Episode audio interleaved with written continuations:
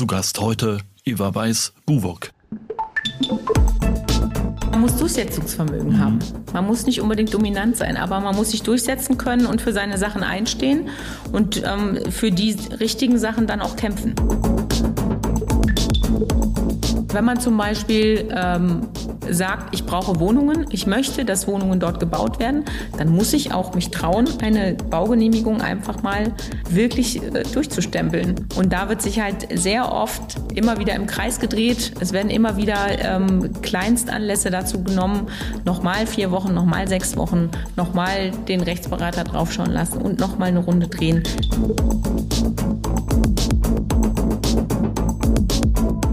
Das ist der Immobilieros-Podcast von Immocom. Jede Woche Helden, Geschichten und Abenteuer aus der Immobilienwelt mit Michael Rücker und Yvette Wagner.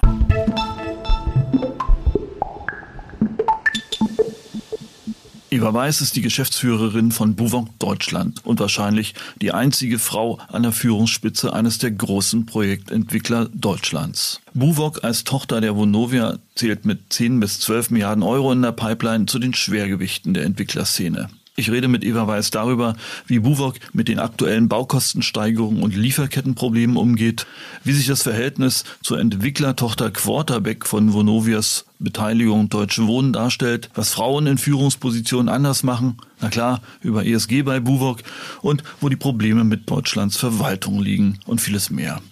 Alle anderen Immobilieros Podcasts und unsere aktuellen Kongresse gibt es unter immocom.com. Da kann man auch unseren Newsletter abonnieren und bitte liked uns bei Apple Podcasts und Spotify. Und jetzt viel Spaß mit der großartigen Eva Weiß.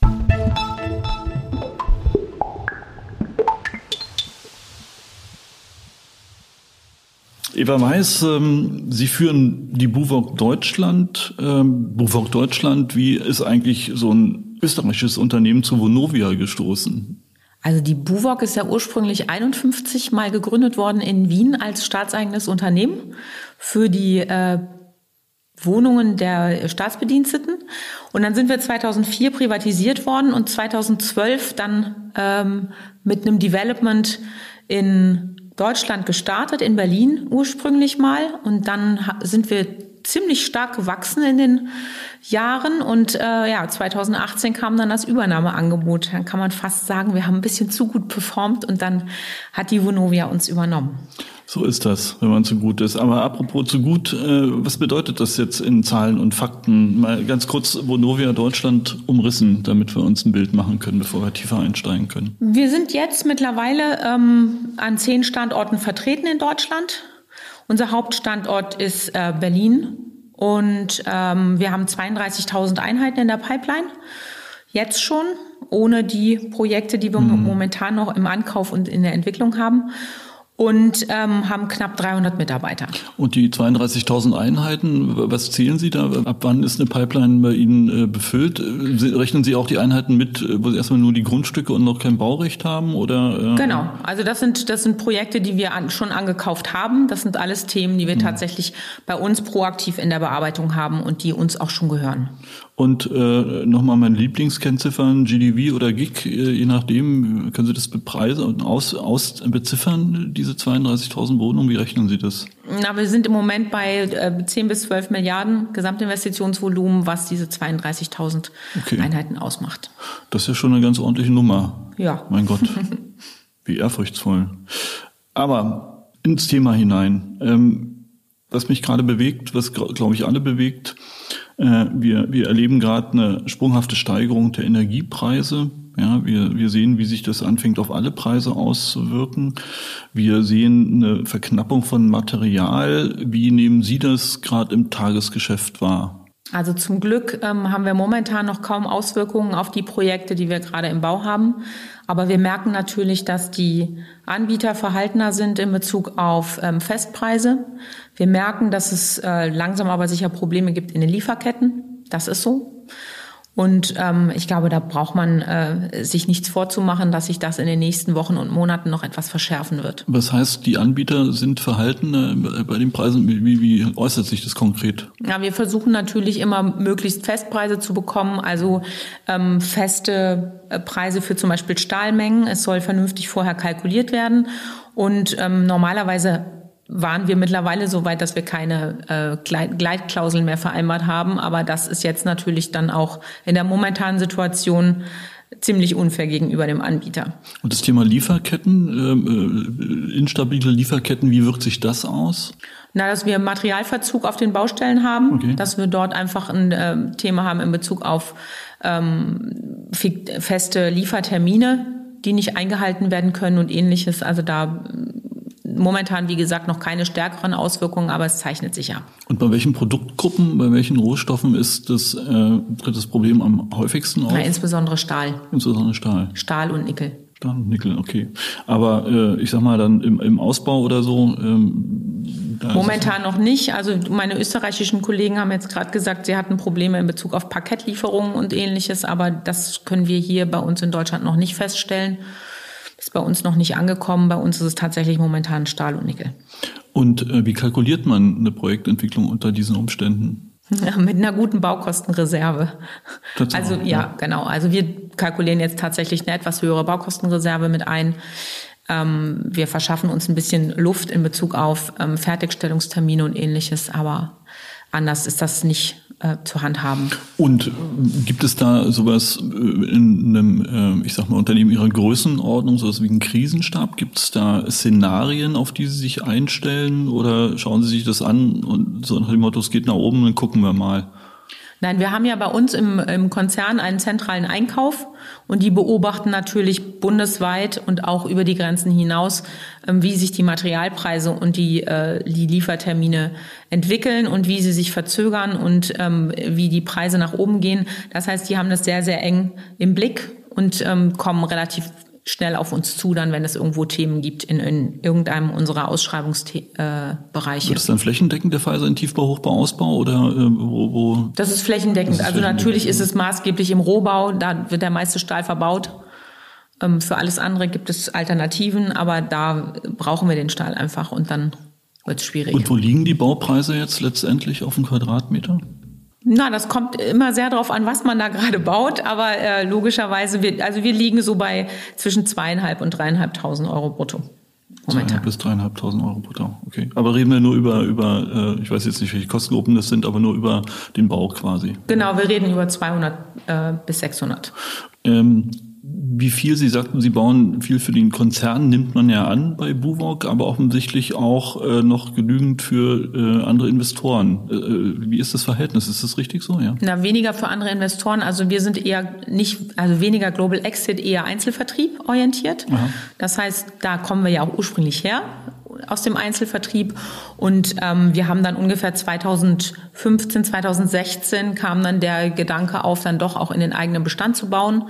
Und ähm, da wurden dann die Bestandsportfolien zu teuer. Die Preise auf dem Markt sind explodiert und daraufhin haben wir dann bei den großen Developments, die wir bereits angekauft hatten, haben wir dann Anteile in den eigenen Bestand gebaut. Mittlerweile ist es ungefähr 50-50. 50-50? Ja. Aber irgendwie macht es ja Sinn, wie sowas wie Vonovia, wenn es am Markt nichts gibt, wachsen außer über. Äh, genau. Na, vor allen Dingen frische ich dann damit mein Portfolio natürlich gut auf, mhm. wenn ich ähm, Neubauten in mein Portfolio integriere. Ich habe erstmal zehn Jahre keine Instandhaltung und nichts. Also von daher habe ich dann wieder neues Blut in meinem Bestandsportfolio. Wie ist es eigentlich als äh, Konzerntochter, die für den Bestand baut? Wird dort anders kalkuliert, als wenn Sie dann mit der Ware an den freien Markt gehen oder wie funktioniert das? Nein, wir haben natürlich intern einfach auch ähm, Renditeanforderungen, logischerweise. Wir sind ein börsennotiertes Unternehmen, das heißt, wir haben natürlich Renditeanforderungen. Wie viel muss man da bringen intern? Auf welche Bezugsgröße? Genau, wir liegen ungefähr bei 4% Rendite. Auf was? Auf Bruttorendite auf die Miete. Ja, klar. Also, ja, aber Sie als Entwickler, jetzt sage ich jetzt mal. Also, ne, so denkt ihr an eine Projektrendite. Wir als Entwickler? Ja. Wir haben die, Klasse, die klassische Entwicklermarge, würde ich mal sagen. Auch, auch konzernintern sozusagen. Auch konzernintern. Ja. Wir sind ja ein eigenes Profit Center, wir ja. sind ein eigenes Unternehmen innerhalb des Konzerns. Das heißt, wir müssen uns selber tragen. Wir also ich sag mal 30 rechnen. Prozent sozusagen. Nein, da liegen wir drunter. Da liegen wir weit drunter. Leider liegen wir da weit drunter. Echt, wo liegen Sie? Na, wir liegen so bei 15 äh, Prozent. Hm. Klassisch GU-Zuschlag im Prinzip. Hm. Gut. Ähm, aber sagen Sie mal, wenn wir uns das angucken, ja, also steigende Baupreise, die Grundstückspreise steigen, ähm, dreieinhalbtausend auf den Quadratmeter ist ja schon mal eine Ansage, ist ja schon ein Zehner pro Mieter im Prinzip, ne? Ungefähr. Ne? Äh, wie kann man unter solchen Umständen bezahlbaren Wohnraum schaffen? Das funktioniert bei uns äh, auch nur deswegen, weil wir natürlich ähm, noch einen Teil to sell mit drin haben. Das heißt, über Eigentumsvertrieb kann ich ähm, den Mietwohnungsbau und auch den bezahlbaren Wohn äh, Wohnraum mit subventionieren und kann darüber praktisch das Gesamtprojekt rentabel gestalten. Wie, wie rechnen Sie intern den Wohnraumbedarf in Deutschland? Sehen Sie noch äh, also genügend Bedarf in den Metropolen, außerhalb der Metropolen? Oder es gibt extrem viel Wohnraumbedarf. Wir sehen ja, was gerade an, äh, an Wohnungen fehlt. Also das ist nicht ohne Grund, gibt es ja das Bündnis für Wohnen sowohl auf der Bundesebene als auch jetzt zum Beispiel auf der Berliner Ebene. Ähm, das sind einfach Themen, die sind über Jahre hinweg nicht ordentlich genug forciert worden. Und jetzt ist die Wohnungsknappheit einfach da. Und die Preise explodieren ja nur deswegen so massiv, gerade in den Ballungszentren, weil einfach nicht genug Angebot da ist. Haben Sie bei Ihren Planspielen auch das aktuelle Flüchtlingsdrama schon mit in der Bewertung, was die, Nach also was die Nachfrageseite anbelangt? Das hatten wir momentan natürlich, es ist ja jetzt relativ akut, erst seit ein paar Wochen. Ähm, wir sind im Konzern gerade dabei, das Thema mit zu bespielen und zu schauen, wie wir da unterstützen können. Mhm. Ähm, Nochmal zurück zum Thema Konzern. Es hat sich eine interessante Konstellation ergeben, ja, durch die Übernahme der Deutschen Wohnen durch die Vonovia haben sie ja quasi und dann noch eigentlich für einen überraschenden Abgang von äh, Herrn Zahn haben sie ja nun auf einmal äh, faktisch zwei Entwickler unter dem Dach äh, der Vonovia. Ja. Neben ihnen äh, gibt es ja noch die Quarterback. Äh, wie geht man, wie geht äh, diese Situation zusammen? Wie geht man damit um? Wird das jetzt eins? Wird es äh, Buvok Beck irgendwann? Oder? Quarterwalk. Großartig. Nein, wird es, wird es nicht. Also die Quarterback ist äh, selbstständig. Also die Deutsche Wohnen hat eine 40-prozentige Beteiligung an der Quarterback. Und ähm, die Quarterback ist ja nicht von uns gekauft worden, sondern wir haben die Deutsche Wohnen gekauft. Und das ist ein großer Unterschied. Das heißt, wir haben eine Beteiligung an der Quarterback, eine Minderheitsbeteiligung an der Quarterback. Und von daher sind das zwei äh, Immobilienunternehmen, die parallel nebeneinander laufen. Die, wir haben etwas unterschiedlich orientierte Schwerpunkte. Also Quarterback arbeitet ja viel ähm, über ähm, Forward Deals und ähnliches und Global Exits, habe ich vorhin erwähnt, ist nicht unser Kerngeschäft. Wir sind eher im, äh, im Bereich to hold, to sell und in der ähm, Quartiersentwicklung, insbesondere Brownfields zu Wohnquartieren. Das heißt, wir sind in einem etwas anderen Segment unterwegs und von daher sehe ich uns eher als gelungene Ergänzung als als Konkurrenz. Tatsächlich, ja. Also auch, wir sind ja an etlichen Standorten parallel vertreten. Das ist dann, äh, man begegnet sich quasi. Ja, aber wir haben zum Beispiel jetzt hier in Leipzig sind wir ja auch ähm, seit mehreren Jahren unterwegs, seit 2016.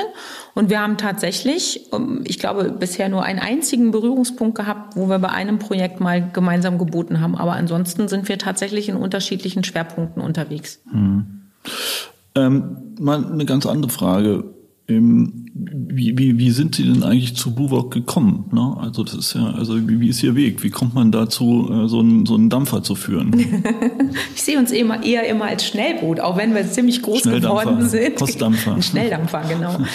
ähm, ne, ich bin gelernte Bankerin und ähm, bin dann praktisch über die Baufinanzierungsschiene in die Immobilienbranche gekommen und ähm, habe dann noch den Immobilienfachwirt dazu gemacht und bin dann eigentlich klassisch über verschiedenste Projektentwicklungsstationen ähm, letztendlich bei der BUWOG gelandet vor knapp sieben Jahren.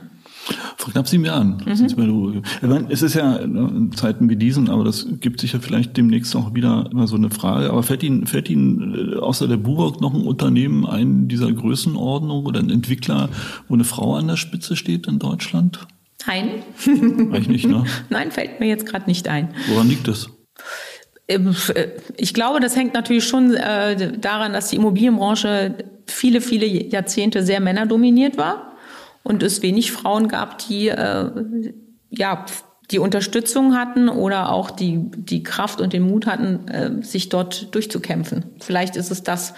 Wobei ich auf der anderen Seite auch sagen muss, dass äh, tatsächlich die Buwok und auch der Vonovia-Konzern sehr äh, die Diversität ähm, unterstützt und auf der Schiene natürlich auch einige ähm, Frauen in Führungspositionen sind. Also wir haben tatsächlich eine sehr hohe Frauenquote in der ersten und zweiten Führungsebene.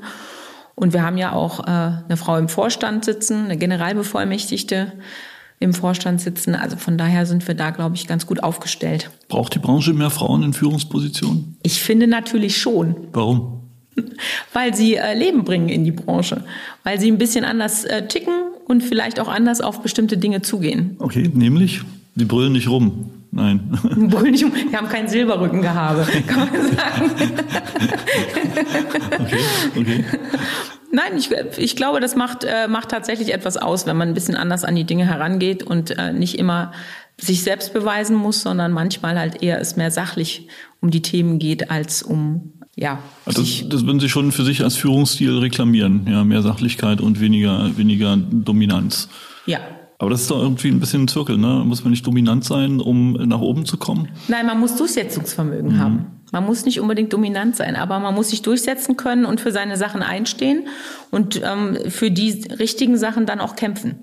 Okay, gut. Es scheint ja geklappt zu haben. genau, ich habe es geschafft. es geschafft. Großartig. Ähm, Nochmal, nochmal wieder ein Ruderschlag zurück. Wir sind ja eingangs schon darauf eingegangen. Terminus der Stunde ist äh, so ein bisschen Terminus der Stunde, aber es wird, glaube ich, schon äh, ein stehender Begriff, die Zeitenwende. Ja, wir haben die deutsche Wirtschaft mit Energieabhängigkeiten, Exportabhängigkeiten, mit erheblichen Unsicherheiten. Ja, wir treffen jetzt in dieser Situation dann auf eine Flüchtlingskrise. Wir haben den Klimawandel und äh, ja, so die ohnehin vorhandenen Baukostensteigerungen, Sie haben es vorhin äh, angedeutet, ähm, das, das kann an Dynamik gewinnen. Können wir uns sowas wie ESG und EU-Taxonomie in so einer Situation überhaupt noch leisten? Also das kostet natürlich Geld, aber unterm Strich ist es eine Investition in die Zukunft. Ich glaube, es geht gar nicht mehr ohne. Ich glaube, Unternehmen, die sich nicht äh, mit äh, ESG-Konformität und ähm, erneuerbaren Energien und ähnlichem auseinandersetzen und diese berücksichtigen in ihren Projekten, die werden keine Zukunft haben. Weil das ist einfach, der Klimawandel ist existent. Die ähm, energetische Knappheit wird jetzt klarer als, äh, als jemals zuvor.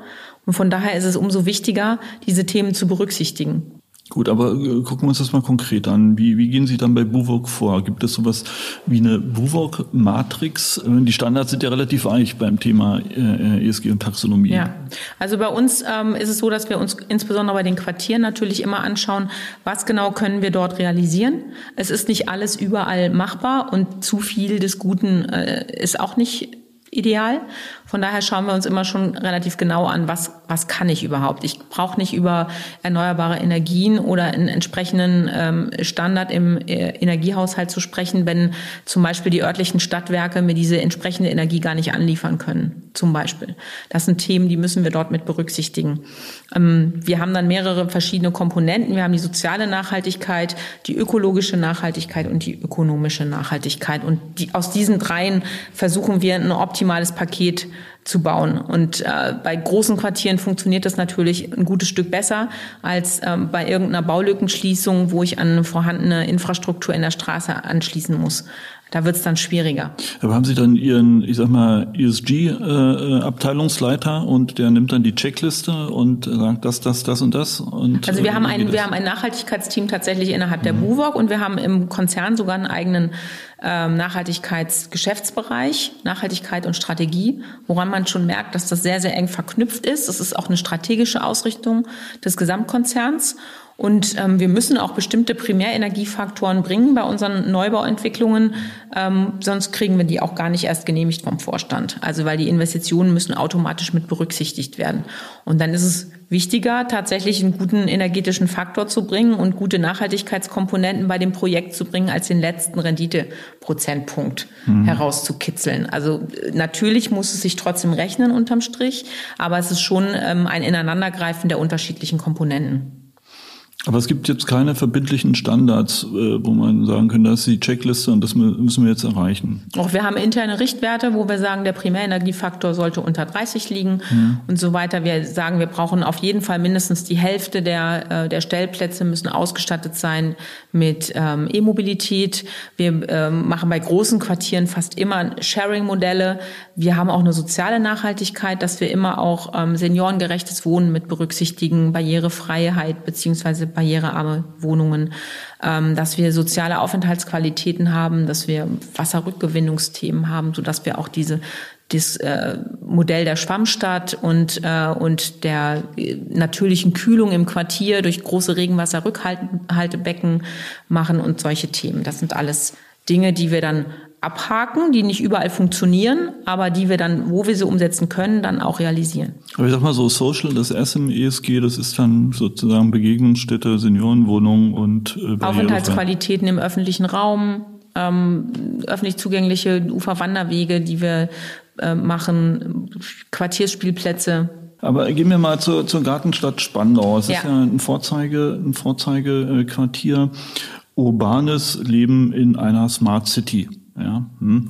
äh, was ist das Smart City in Spandau? Also in Spandau ist es so, dass wir dort ja mit mehreren Partnern zusammen die Insel Gartenfeld entwickeln.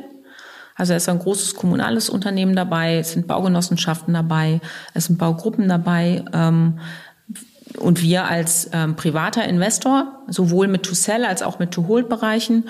Und wir ähm, haben gemeinsam eine Ausschreibung gemacht für das Quartierswerk und mit diesem Quartierswerk werden ähm, sowohl die energetischen als auch die, ähm, also wir haben Energie, Klima, Mobilität, ähm, Logistik, ist alles mit berücksichtigt in diesem gesamten Quartierswerk und das wird gemeinsam angeboten von, äh, einem, von einer Kooperation mit ähm, Gazak und Angie.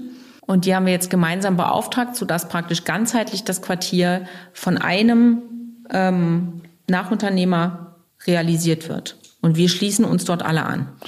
Äh, von einem Nachunternehmer realisiert heißt, äh, meint es dann eine Bewirtschaftung? genau, sowohl, ah. sowohl die Erstellung als auch die Bewirtschaftung. Okay, das heißt, die Kommunalen nehmen das in ihren Bestand, sie vielleicht in ihren oder sie übergeben es an genau. was ich, eine WEG oder so. Genau. Ja. Und äh, noch ein paar Baugruppen und dann sitzt dann hinterher der Quartiersmanager drauf mit unfassbar vielen vertraglichen Verpflichtungen und managt das Ganze. Genau. Äh, okay. Es war ein sehr, sehr komplexes Konstrukt. Also wir haben das damals mhm. ähm, uns überlegt. Es konnte nicht alles umgesetzt werden, weil es natürlich auch viel zu tun hat mit äh, Senat und Bezirk. Ich habe viele übergeordnete Themen, die vom Land Berlin aus genehmigt werden müssen. Private Leitungen, Kreuzen, äh, öffentliche Straßen und ähnliches. Das sind alles Themen. Dafür braucht man Befreiungen. Dafür braucht man auch die Kooperation mit dem Bezirk und mit dem Senat. Und das wurde aber sehr unterstützt. Und ähm, wir haben die meisten Dinge tatsächlich umsetzen können. Und es wird jetzt äh, mit Angers und Gazak, mit diesem Konsortium. Ich habe gelesen, dass es äh, in hohem Maß digitalisiert ist, dann dieses Quartier. Wie muss man sich das vorstellen? Genau, ja, es wird auch eine Quartiers-App geben, worüber ich dann praktisch zum Beispiel ähm, ja das Lastenfahrrad, was ich gerade brauche, buchen kann und ähm, das Auto buchen kann, was ich gerade brauche und genauso aber meine Energieversorgung entsprechend ähm, kontrollieren kann und dementsprechend auch die Energie zum Beispiel dort hingeliefert wird, wo sie gerade gebraucht wird und nicht sinnbefreit mittags um 12 Uhr überall das Wasser hochgeheizt wird, sondern äh, es nur dann dort hochgeheizt wird, wo es auch wirklich gebraucht wird. Also da geht es nicht bloß um eine, ich sag mal, Quartiers-App, die Funktionalität erleichtert, Nein. sondern da ist wirklich ein digitaler Backbone unter der gesamten äh, Quartiersarchitektur drunter. Genau, richtig. Also da wird tatsächlich die Energie gesteuert, es wird äh, das Regenwassermanagement äh, gesteuert. Wir haben auch Brauchwassermanagement für die Gartenbewässerung und ähnliches. Auch dort sind wieder große Regenwasserrückhaltebecken, die als Retentionsflächen offen in die Außenanlagen integriert sind.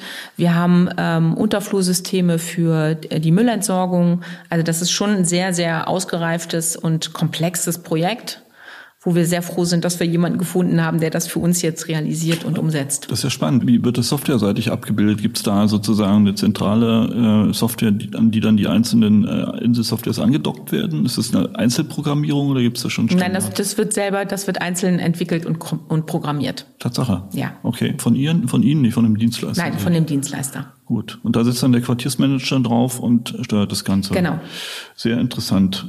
Ich habe äh, im letzten Podcast, im vorletzten ist es zu hören, mit Professor Simons gesprochen, Wirtschaftsweiser, Empiriker-Vorstand, der sagt, ihr werdet euch noch alle wundern, ihr baut gerade die falschen Wohnungen, nämlich zu kleine Wohnungen. Bauen Sie die falschen Wohnungen?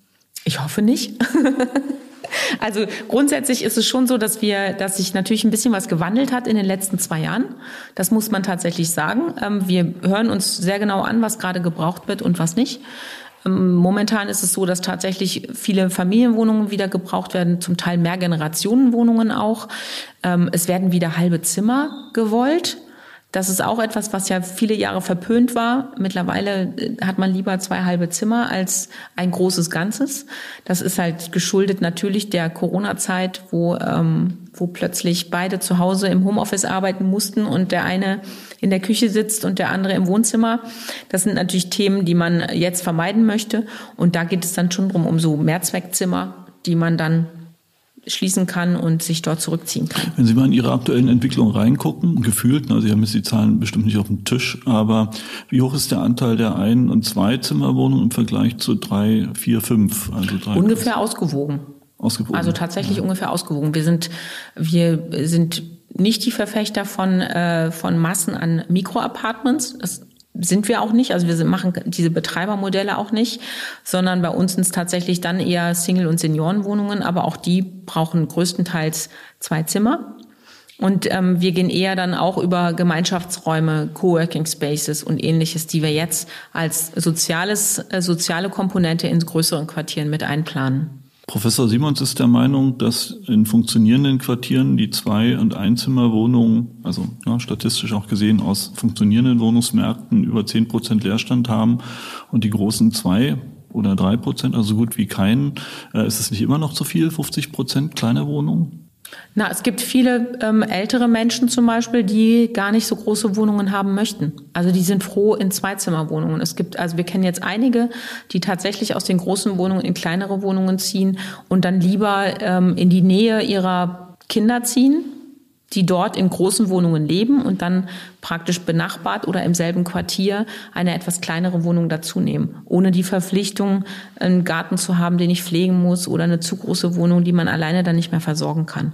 Also die 50 Prozent sind äh, zukunftssicher. Halten, halten wir im Moment für zukunftssicher, mhm. ja. Aber nochmal zurück zu dieser ganzen Quartiersthematik. Sie hatten ja schon angerissen, dass äh, es schwierig ist, bei so einem komplexen Quartier auch äh, mit äh, der entsprechenden Behörde äh, klarzukommen und mit vielen Themen. Ähm, gerade bei komplexen äh, Projektentwicklungen wird es ja sehr anspruchsvoll, äh, baurechtlich, genehmigungsrechtlich. Wo in Deutschland klappt es denn bei Ihnen am besten? Hm. Also gerade im Moment ist es fast überall schwierig, muss man ehrlich gestehen. Im Moment ähm, läuft es gerade in Hanau relativ gut. Dort haben wir gerade, äh, sind wir kurz vorm Satzungsbeschluss für einen großen Bebauungsplan. Auch der war relativ schwierig zu erreichen. Und hier in, äh, in Leipzig hatten wir halt, ähm, ja, war es zwischendurch relativ schwierig aufgrund großer Fluktuation im Amt. Und ähm, gerade jetzt in den Corona-Zeiten war es einfach extrem schwierig, die Menschen an den Tisch zu bekommen und zum Arbeiten zu bekommen. Wenn Sie das jetzt mal übereinander legen, die Erfahrung, äh, was sind denn, sagen wir so, die Top 3 der Herausforderungen und Aufgaben, die in der Kommunikation des Entwicklers ihrer Größenordnung mit Behörden äh, zu lösen sind? Die drei Hauptthemen, die drei Hauptprobleme.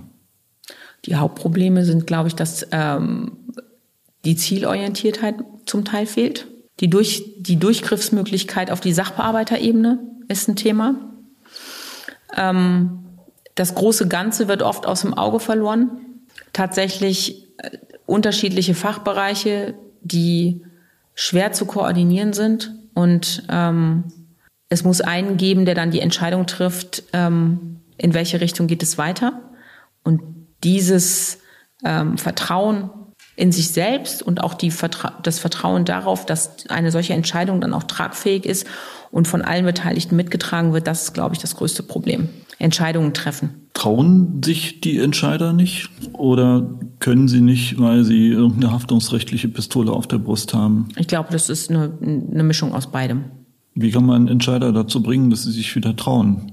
Indem man ihnen dann verwaltungsseitig wahrscheinlich von oben her den Rücken stärkt und solche Entscheidungen einfach auch mal mitträgt. Das heißt, am Ende des Tages ist es eine Führungsfrage? Also es ist eine Führungsfrage und es ist auch eine Kompetenzfrage auf Sachbearbeiterebene. Wenn Sie sagen, der Zielorientiertheit ist ein Problem, was bedeutet das konkret? Wo, wo ist Ihnen das begegnet, in welcher Form? Na, wenn man zum Beispiel ähm, sagt, ich brauche Wohnungen, ich möchte, dass Wohnungen dort gebaut werden, dann muss ich auch mich trauen, eine Baugenehmigung einfach mal äh, wirklich äh, durchzustempeln. Und da wird sich halt sehr oft immer wieder im Kreis gedreht. Es werden immer wieder ähm, Kleinstanlässe dazu genommen, nochmal vier Wochen, nochmal sechs Wochen, nochmal den Rechtsberater draufschauen lassen und nochmal eine Runde drehen. Und das sind die Themen, die einfach dann Monat über Monat ins Land gehen lassen und ähm, den dringend benötigten Wohnraum nicht entstehen lassen. Ist das flächendeckend so? Überwiegend. Und was tut man dann, um dieses Rundendrehen zu vermeiden? Was wäre eine Lösung?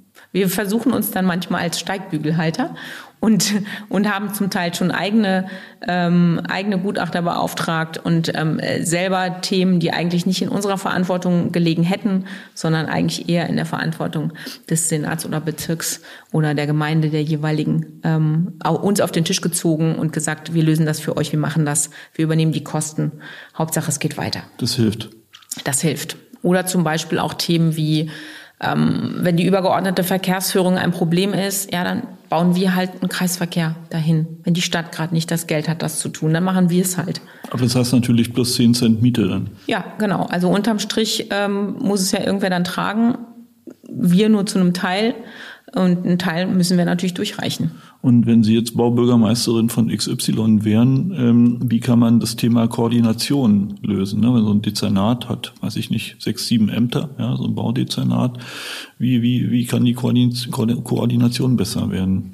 Ich denke, es muss einfach einen geben, der den Hut aufhat und sich diesen Hut auch wirklich aufsetzt. Das ist der Punkt. Und wenn ich, wenn ich sage, zum Beispiel, ich weiß nicht, die Bauaufsicht oder das Stadtplanungsamt, einen muss es geben, der, der äh, den Hut auf hat und der dann auch in die Lage versetzt wird, ähm, die unterschiedlichen Einbringungen aus den unterschiedlichen Fachämtern abzuwägen, gegeneinander abzuwägen, ähm, Gespräche zu suchen, sowohl mit dem Investor als auch mit den einzelnen Fachämtern und dann eine Lösung herbeizuführen. Also ne, die Verbände, die Branche und auch die Verwaltung bringen ja immer zwei Argumente hervor. Das eine ist der Anstieg der Zahl der Bauvorschriften von, ich glaube, 96 auf 2015 um das Vierfache auf 20.000. Ja. Das andere ist der Mangel an Ressourcen, sprich Digitalisierung und Mitarbeitern. Das ist es nicht, oder wie? Das ist es auch, natürlich. Also das ist ja nicht, sind ja nicht nur die Bauvorschriften, das sind auch die energetischen Auflagen und so weiter. Also ich muss ja mittlerweile ähm, das Haus zum Beispiel so dicht einpacken, dass ich kaum noch ähm, äh, dass ich kaum noch dazu komme, irgendwie nachhaltig zu bauen oder energetisch optimiert zu bauen. Also das sind wirklich, das sind Gratwanderungen, die wir dort äh, zum Teil haben zwischen Bauvorschriften, energetischen Vorschriften. Dann kommt der Brandschutz noch dazu, dann kommt aber auch die Ressourcenschonung noch dazu, dann kommt das Thema der Kreislaufwirtschaft. Ähm, recycelfähige Baustoffe zu verwenden und so weiter. Das sind alles Themen, die sich ja die eine Gratwanderung sind zwischen den unterschiedlichsten Komponenten und den unterschiedlichsten Anforderungen aus allen Bereichen. Da habe ich einfach dann ein Problem. Ähm, was ist mir denn jetzt wichtiger? Hm. Muss der Vorschriftendschungel gelichtet werden oder müssen Wohnbündnisse das Problem lösen? Ich glaube, auch da müsste man beides machen. Also das, was passiert ist, was äh, in den ganzen Reformen jetzt des Baugesetzbuches passiert ist und auch des Energiegesetzes sind natürlich Themen, die ähm, alles immer komplizierter gemacht haben und die nicht unbedingt berücksichtigt haben, was noch möglich ist heutzutage und was man sich noch leisten kann. Und da muss man einfach, glaube ich, erstens eine Vereinfachung, ähm, also vereinfachte Verfahren herbeiführen können und dieses Bündnis die Bündnisse, die ja jetzt bundesweit überall entstehen, die ja in Leipzig jetzt auch schon seit ein paar Jahren äh, entstanden ist, die müssen einfach ähm, Fakten schaffen und die müssen tatsächlich konkrete Vorschläge machen und konkrete Umsetzungsvorschläge machen. Und das ist, glaube ich, das, was fehlt. Gut, wir werden schauen, wie sich das Ganze entwickelt. Vielleicht noch mal zu einer erfreulicheren Geschichte. Mhm. Ich habe gesehen, dass Buwok andauernd irgendwelche Preise gewinnt. Ja, einen Sustainable Brand of the Year Award. Dann habe ich gesehen, dass für The View die Buwok, glaube ich, äh, einen Iconic Award für innovative Architektur gewonnen hat, richtig. Dann noch ein Award für ein Deut deutscher Wohnungsbau. Äh, äh, äh, ist das Bestandteil Ihrer variablen Jahresvergütung? oder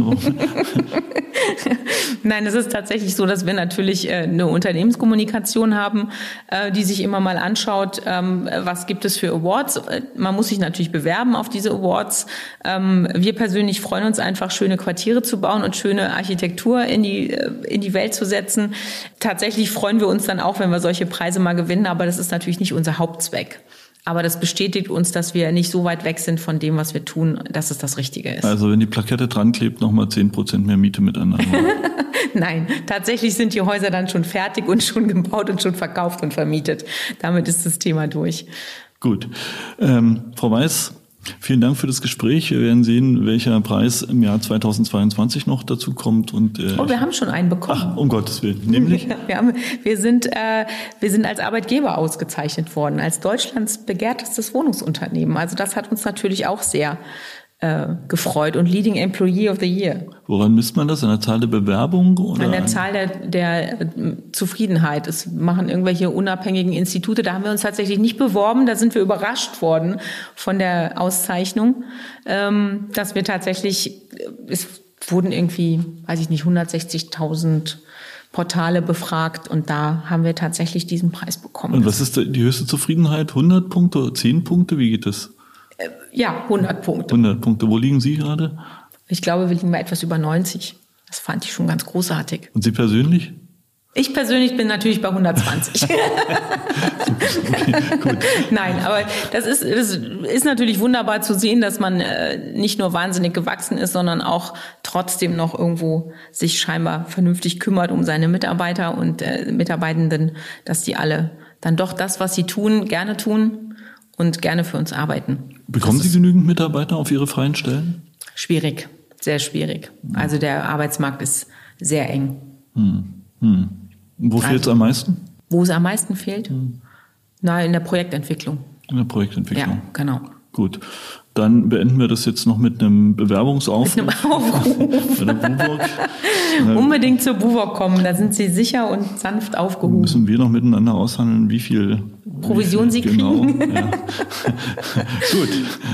Und äh, dann gehe ich aus dem Gespräch mit den Überlegungen für ein neues Geschäftsmodell in unserem Podcast. Vielen Dank, Frau Weiß. Und, ja, hat mich gefreut. Ja, bis bald. Danke. Ciao, ciao. Tschüss.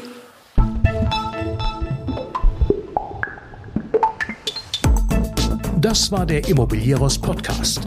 Alle Folgen finden Sie unter www.immobilieros.de und überall dort, wo man Podcasts hören kann. Aktuelle News aus der Immobilienbranche gibt es unter www.immocom.com.